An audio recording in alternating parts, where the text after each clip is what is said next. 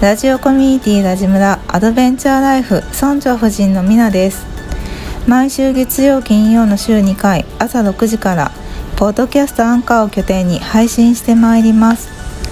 今回は年齢性別仕事など問わず多種多様な生き方や考え方をお持ちの村長の友達をゲストでお招きして生い立ちから仕事への思いさらにはターニングポイントを乗り越え方など7つの質問をもとにお話ししていただいております。このラジオを聞いて少しでもリスナーさんの生き方の指針を見いだすヒントになればとても光栄です。それではゲストの熱いトーク今日も最後までお楽しみください。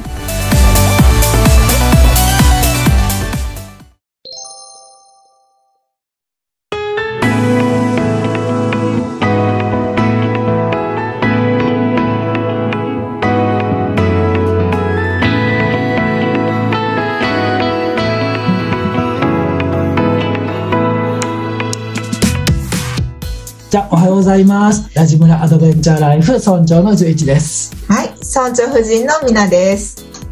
じゃあ、今日も始まりました。はい。今日は、えっ、と、ラジムラ、あの、うんあれですね、村長の友達うん。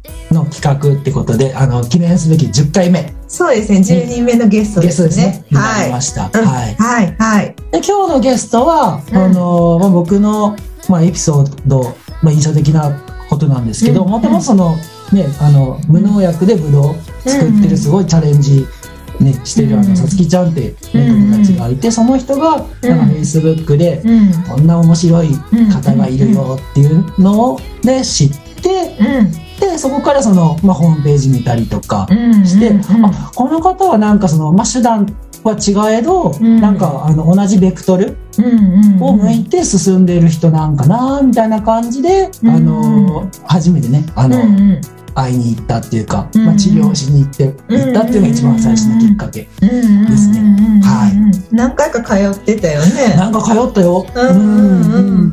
うん。うん。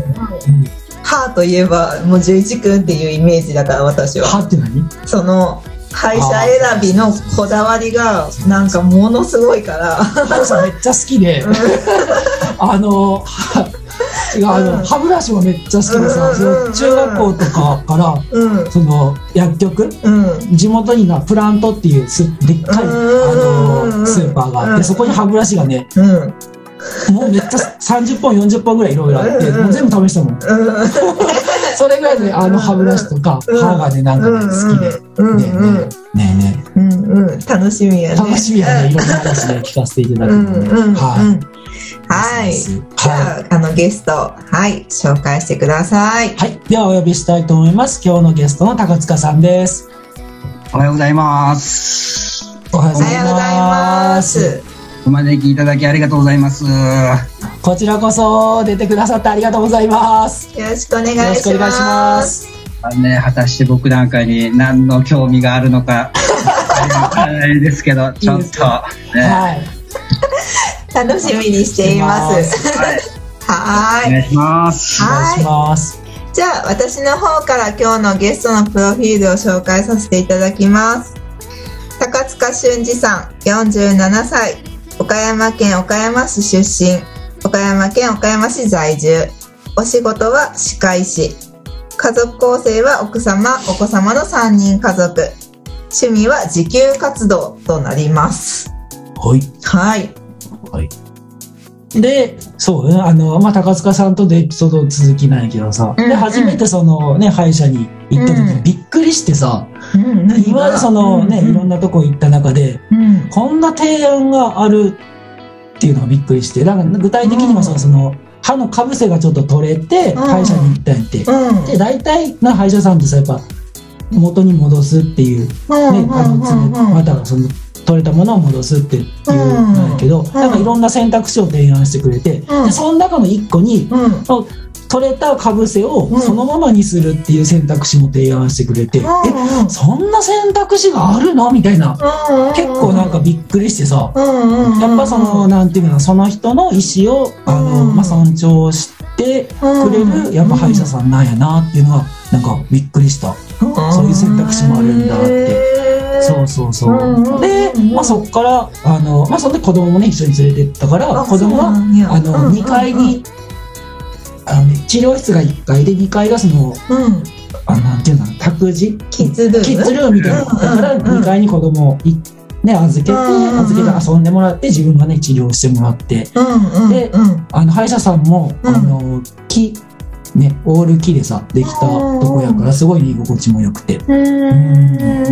でそなんかまあホームページもねいろいろホームページも見見させてもらってそのコラムも読ませていただいたりとか、まあ、実際にあとねあの何回か通わせていただいてうん。であやっぱいいなと思ってもっとみんなに知ってもらいたいなと思ってあのねうん自分たちがしてるうんお店にねあの呼んでうんね呼ばせていただいて出てくださったり今回もねうんラジオでみんなにもっとね知ってほしいなと思ってうん呼ばせていただいたって感じのうんあの方です。ははい。すごく長くなりましたが。はい。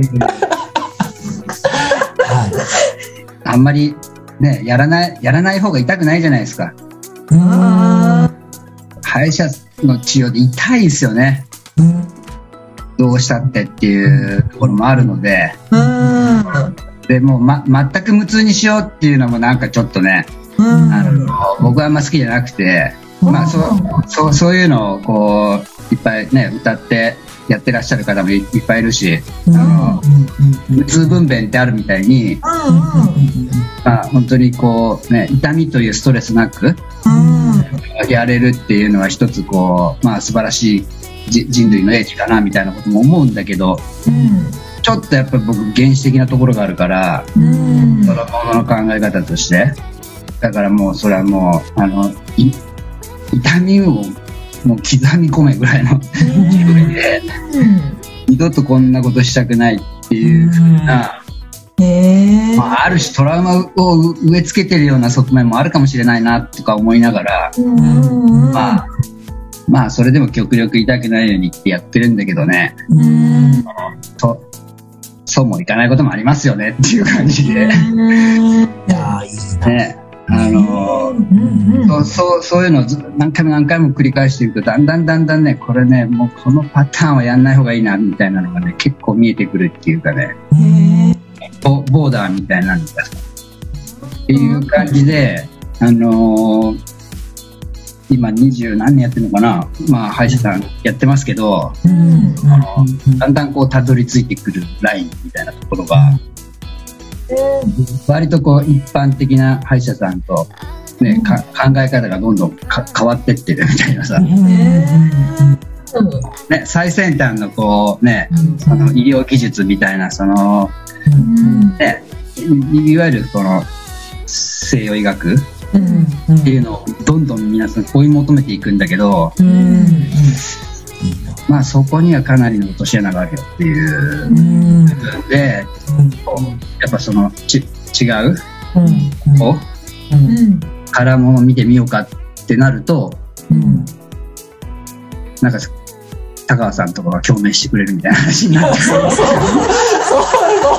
めっちゃいいっすよ、本当に。うんうんそんな感じですよ。ありがとうございます。聞きたいこといっぱいあるけど、今からの質質問問でね。カバーして、あね、あの、いつも、もらって。うんはいどうぞどうぞ。はい、今からの質問で楽しみにしています。はい。はい。じゃあ早速あの、あの今から7つの質問をさせていただきますね。よろしくお願いします。結構あるっすね。はい、あります。7つあるんで。どうぞどうぞどうぞ。はい。じゃんじゃんいきます。はい。はい。じゃあまずあの一つ目、言える範囲で生い立ちを教えてもらってもいいですか？生い立ちは、だから、駅前銚子化診療所っていうところを、こう、駅前商店街の中でやってるわけなんですけど、まあ、そこが、あのー生まれたところっておいうことで、ええそうなんですか？あそこ実家なんですよ。へえ。もうちの父親がまあ用品店やってまして、はいはいはいはいはい。新築服屋さんがうちの母親と一緒にやってたっはいはていう経緯があって、で僕はガキの頃小学校ね今ちっちゃい頃ぐらいまではここに住んでて。はいはい。っていう状況だったんですよ。はいはいはいはいはい。幼少期はね、うん。まあだからこれがちょっと表現としてどうなのかなっていうところもあるんだけど、うんまあこの辺っつうのは結局昭和の時代はね、うんうん。まあ、ヤクザとパチンコの街なんですよああ。はいはいはいはい。だからその、うんまあ、非常にこうある種上品なと言いますか はいはいはい。まあ、そうそういう街なわけさはいはいこれが普通？うん。当たり前っていうだから用品店しててもさうん。うちの親がねや,、うん。やってたとしたってまあそういうなんていうかこうあのうん。ーねかか体になんかこういっぱい絵描いてるような人が、うん。あの試着とかしてるわけよ。うん。そうそういうのを見て育っていてで、ううんちの近近所周りの人たちっていうのも、まあ、結局なんていうのそのそうあるべきなのかどうなのか、うん。まあ、警察のお世話になったりとかうん。っていうのを、まあ、目の当たりにするようなこう、あのー少年時代を過ごしてですよ。ででなんかやっぱこう人って環境ってすごい大事なんで、あのーまあなんか、ま、巻かれていくじゃないけど、うん。当たり前のようになんかそのいいことと悪いことの線引きみたいなのがなんかちょっと独自のルールに基づいていくっていうのがあると思うんですけど、まあ僕はちょっとあまりにもそういうのをちょっと見すぎたせいかなのかわかんないけどはいこれは違うなと。あ僕のあの趣味じゃないわと。いいう話になりましてこの世界は違うぞってなって勉強しようって思ってまああのそこそこ勉強したわけですよ。なんかそういうのと違うこう人生歩みたいなみたいなさ。まあそこでまんまの弱が発揮されてるのかもしれませんけど。あの、はい、そんな経緯で、まあ、受験とかしたりして割と時間はかかってしまったんですがあの、まあ普通の受験生ですよ。幼少期を。幼少期というかまああの青年期を。過ごしました。はい。生い立ちそんな感じかな。いつからその歯科医は目指すようになったんですか？歯科の方行きたいなって。まあこれもなんかね親の入れ知恵じゃないけどやっぱ親もこうちょっとこうなんか最初学校の先生とかなんかそういうのに憧れちゃってだからまあそうそういう商売をしてるっていうことはまあ割とそういう感覚フィーリングもちろん大学とかも行ってないし親はね。でまああの白黒の高校のなんか卒業アルバムでみんな丸坊主でさあのっていうところでなんか一人やたらと目立つやついんなっていうのがうちの父親だったりするから。あのやっぱその逆逆じゃないけどあの息子はちょっとなんかあの立派な人間になってほしいみたいな思いもあったんだと思うんですよ。で僕もちょっとその小小学校の頃にちょっと歯言わしちゃってあの、まあ、直さなきゃいけないっていう状況があった、まあ、大人の歯とか絡んでる時期に直さなきゃいけないみたいになった時にそれなりにお金がかかったんだと思うんですよ。で「お歯医者いいぞ」って親がなったんだと思うんですよ。はいはいはいはいはいはい。なるほどなるほど。で僕はあの、まあ、その時はとりあえず勉強してその大学に行こうとは思ってたけど具体的に何をっていうのは何も考えてなくて。であの、まあ、歯医者なれやってでなって将来的にはここでやってくれみたいなことを言われて、ままあ僕はあの真面目でいい子だったんで親親孝行なねだから、まあ、分かりましたと。うん。じゃあそうしますっていうことでうんなったっていう、まあ、非常にこう安易な安易なというか何も考えてない状況からあのなりましたよ。うんはいえそんぐらいの話ですよ。もうききっかけは僕がち治療されたから。っていうことなのかな。えー。でもそそこでなんかやたらと歯医者さんに僕自身が憧れてそれであとかー人人を助けるんだとかうん。そんな高尚なあの志は全然持ってないですよ。へえ面白い。そんなもんそんなもんだよっていう。へえあとなんか昔からそういうあの、うん掘っていくのが好きやったんですか？その職人気質っていうかこう研研究家っていうか。それはもうずっとも子供の時からそういう感じだったんですか？うん多分その興味のあることとないことっていううんのがすごく差があってうん勉強とかもそうだったんですよ。だからうんそのまんべんなくなう。ん7教科とかね5教科だっけ？ちょっとわかんないけうんどまあい言ったら完全に理理数系の頭でその国語とかうん。そのげ言語関係うん。英語とかもそうだしうん。あの社会とかは思いっきりつまずく感じでででも数学が異常に好きだったりとかしてうん。それはなんかやたらと突出してこうなんかできたりとかへってえいう感じだったからまああの割と好き嫌いがはっきりしたんじゃないかなと思うんですよね。だからうん。好きなものは必然的にねもっともっとってなっていくからそういう感じになるのかなへしかももう後付けで好きになったっていうかさうん。だからこうじ、えっとね、人生でうんうん。一番勉強した時期ってうん。本気で勉強したのじ、まあ、恥ずかしい話。うん。あのし歯科医師免許国家試験の歯科医師免許を合格してからなんですよ。もうそっからの数年間はうん多分人生において一番学んだっすかね。もう学び欲もすごかったし、それはななんでなんですか？でだって何にも知らないでうん。うんバカみたいな学生時代を過ごしてですよ。でうん。ポンとねあのこの患者さん見ろってある日突然言われてうん。あれやれとかって言われてもわできないんですよ当然。わかんないから。っていうのにまあ思いっきり危機感を覚えてじゃないけどこれじゃいかんってなってそっからっすね。でやっぱ知れば知るほど面白くなってくるんですよ。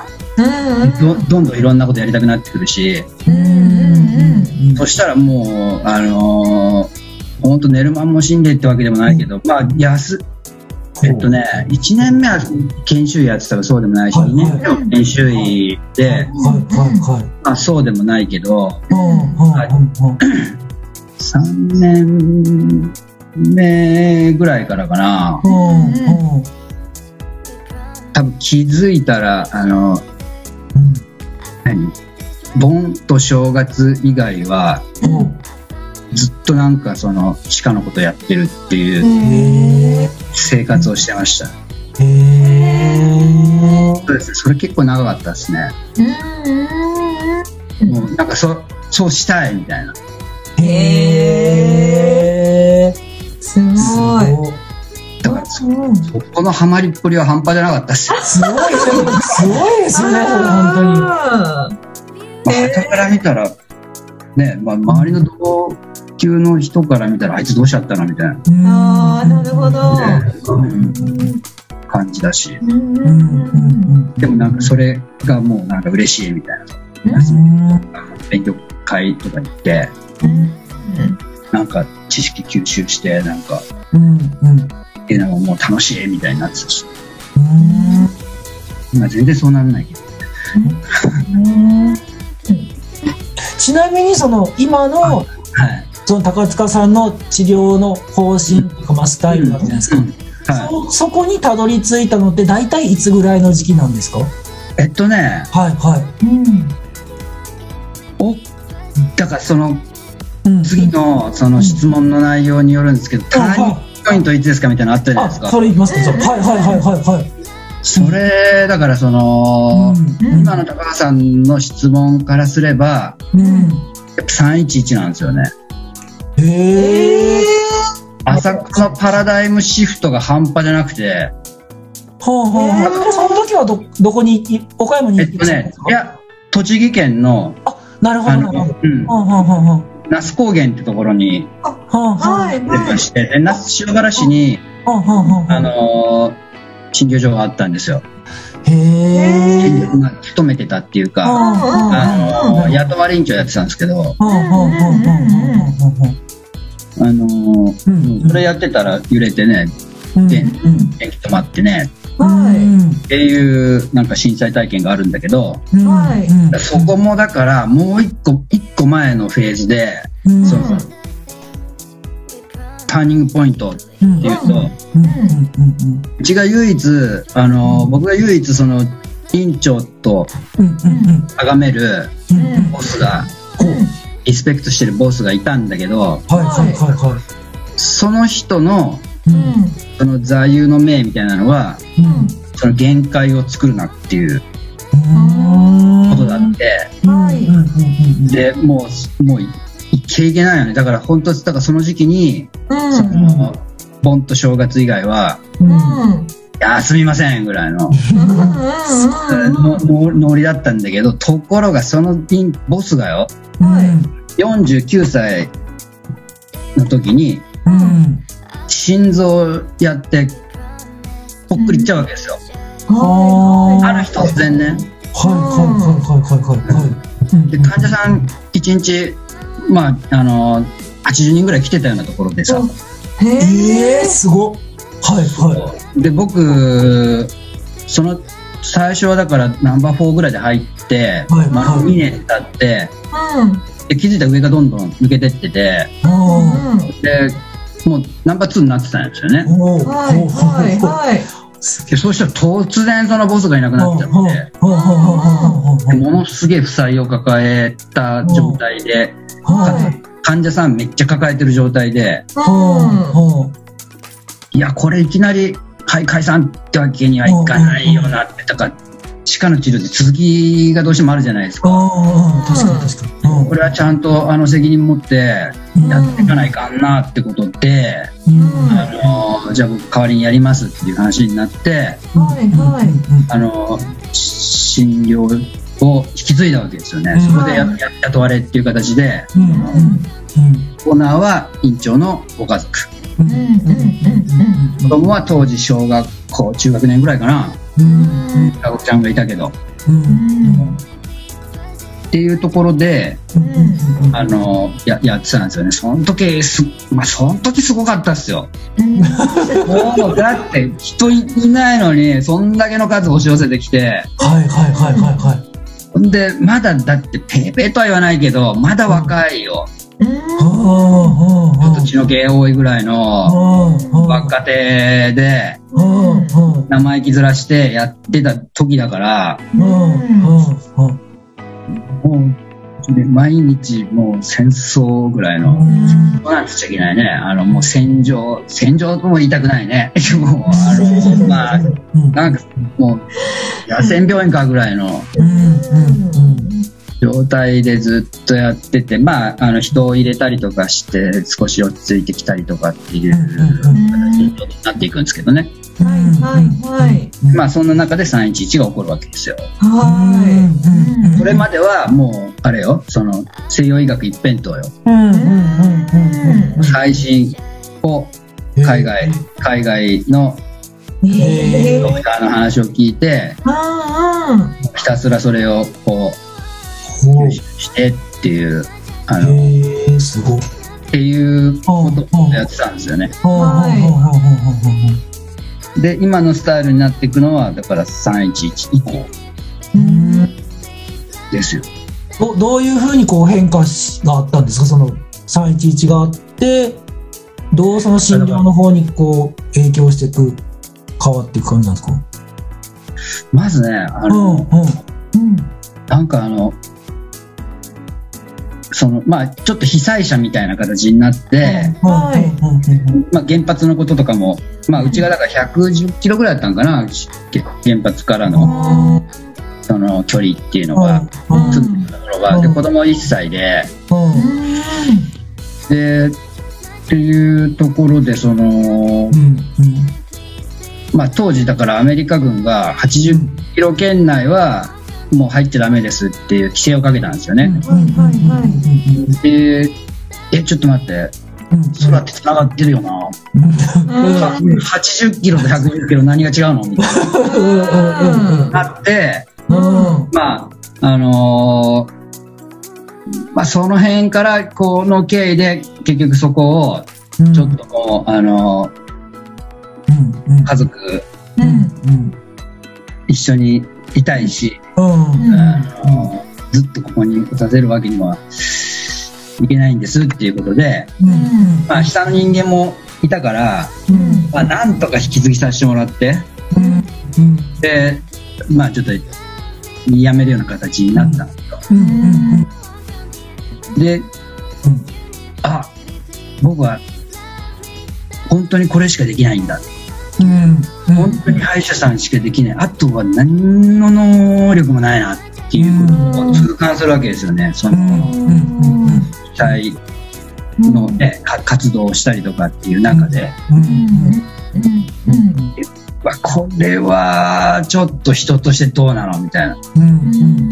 要するに1個やったらとかけてん。だけど、それ以外の人間性っていうのが、人間活動ってっていう能力の低さっていうのにあまりにもこう、愕然としましてですね、これじゃいかんってなって、で当時なんかいろんなその本とかこう、情報とかっていう中で、その反応範囲っていう言葉が出てきたんですよね。半分農業やって半分医者をやるっていう思想というかスタイル。っていうのに出くわして、ほう。ほう。はい。はい。なんかわかんないけどこれだって思っちゃったんですよ。へえはい。はい。はい。はい。そう。でそのだからけ結果的にその岡山が地元だったから、その親を頼ってじゃないけど、ちょっと孫孫すましてくれって話で、まあ、親の元に転がり込んで、で、そのいろいろんな、被災者の人たちとこう交流を持つ中で、なんかいろんなこう思想が芽生えていくわけですよ。へえはいはいはいはいはいはい。でそうするとなんか世界がすごいこうひ広がっていくわけですよね。こう平坦にわーっとこう、はいはい、前はなんかすごいこう狭いところを、崖を登ってるクライマーだったりとか、まあ、密林の中をこう、け険しいところひたすら奥にまで踏み込んでいくっていうようなイメージだったのが、こう、バーンとこう、平原？平原？っていうか、その、こうなんかこう視界がねバーンと開けたっていうか、はいはいはいはい、でこう流れる時間がゆっくり。今までずっと緊迫してたから、やっぱり、その、もう必死になりすぎてたっていうかさ、まあ、限界作るなっていうことで、限界なんてもうね、勝手に自分で決めてるもんだから、もう、じゃあしてやってりゃそれが普通になるっていう、こう、追い込み療法みたいなさ、ことをひたすらやってたら、こう、まあ電源が切れちゃうわけですよ。人って。それが例えばうつになる人もいれば、まあ本当に僕のボスみたいに心臓が止まっちゃうっていう状況が起きるってなって、あちょっと肩の力抜こうって。死んだらどうにもなんないっていうかもうそれはねだ誰のためにもなんないわっていう子供のためになんないし神さんにも一応ねあの辛い思いさせるのかな？っていうのをあるから、うん。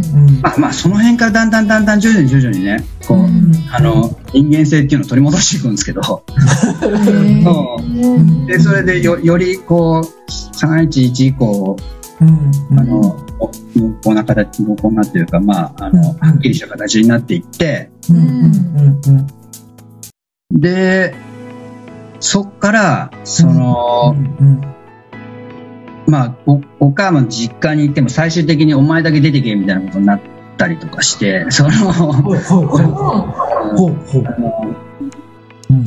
孫はわしが育てるぐらい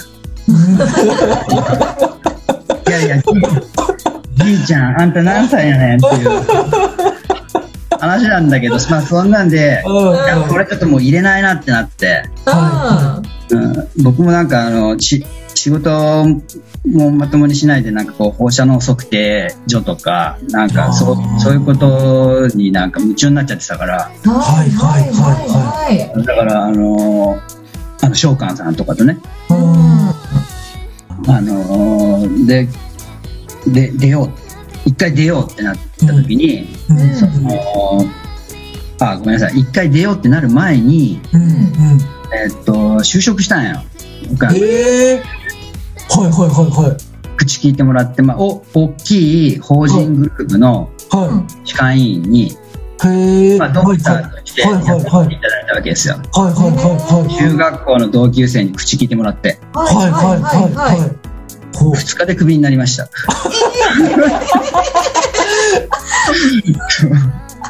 あのね、だいぶちょっと、あの、天狗様だったかもしれませんね、ちょっとね。ね、まだまだまだ人間できてないなっていうーあのうん。状態で、やっぱ、あの、うんうん。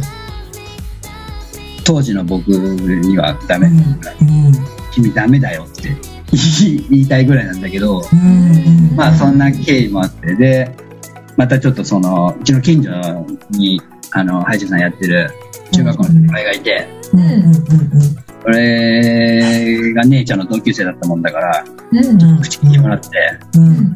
あの、三宮のうん。うん。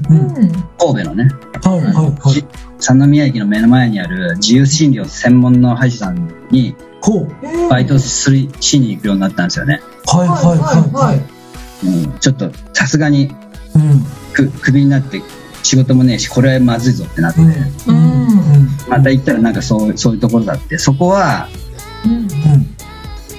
一丁の人間性は最悪だったけど、うん。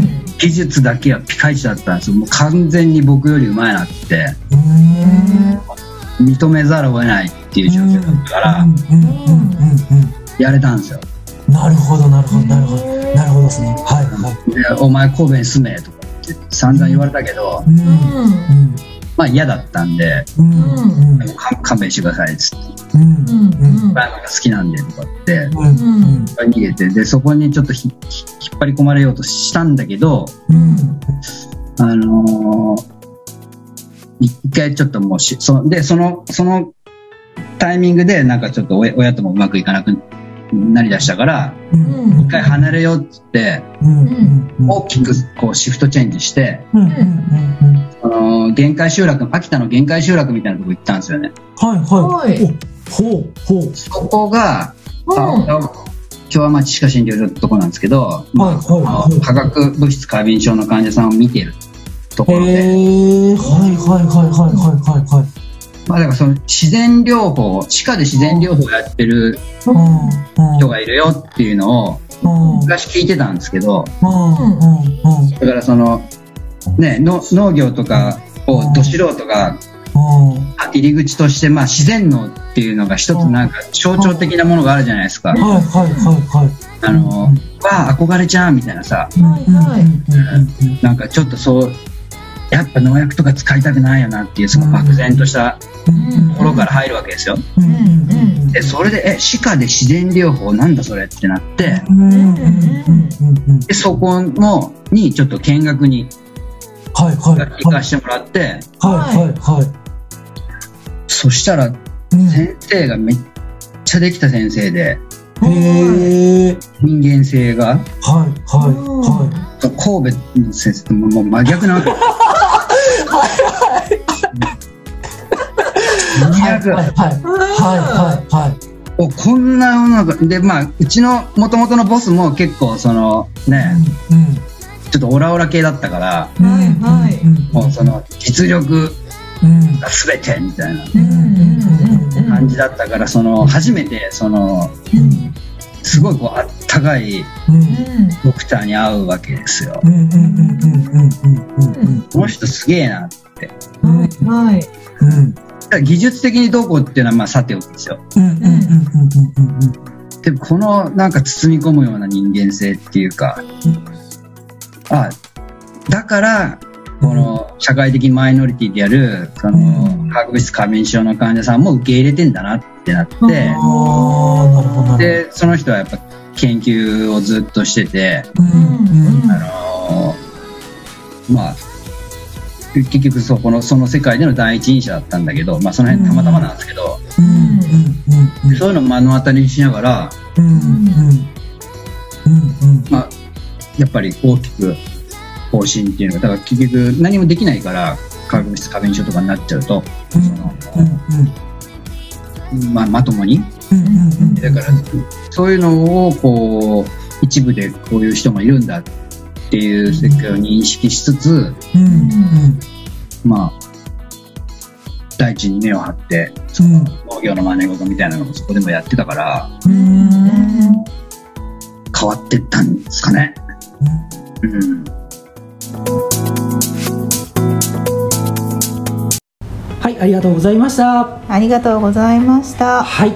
じゃあ今日はあのこの辺りで一旦終わりたいと思います。はい。であのーまあ、これからですね多分あのーまあ、高塚さんがあのこれからこうどういう人生歩んでいくのか、うん。ね、どういうふうな変化があって今に至るのかっていうのがすごい興味が湧きますね湧いてきました。はい。なので次回もうん。すごい楽しみに、はい。はい、個人的にしております。はい。で、あのーまだねあのラジオを聞いてくださってるリスナーさんの方、あのー高塚さんの話を聞いた感想とはい。か応援メッセージとかあればラジムラまでお気軽に送ってください。はい。はい。じゃあ高塚さん今日は本当にありがとうございました。ありがとうございました。はいそれではあのーまあ、今日も一日素敵な一日になりますように、はい。お相手は村長の11と。はい。村長夫人のみなでした。はいありがとうございました。ありがとうございました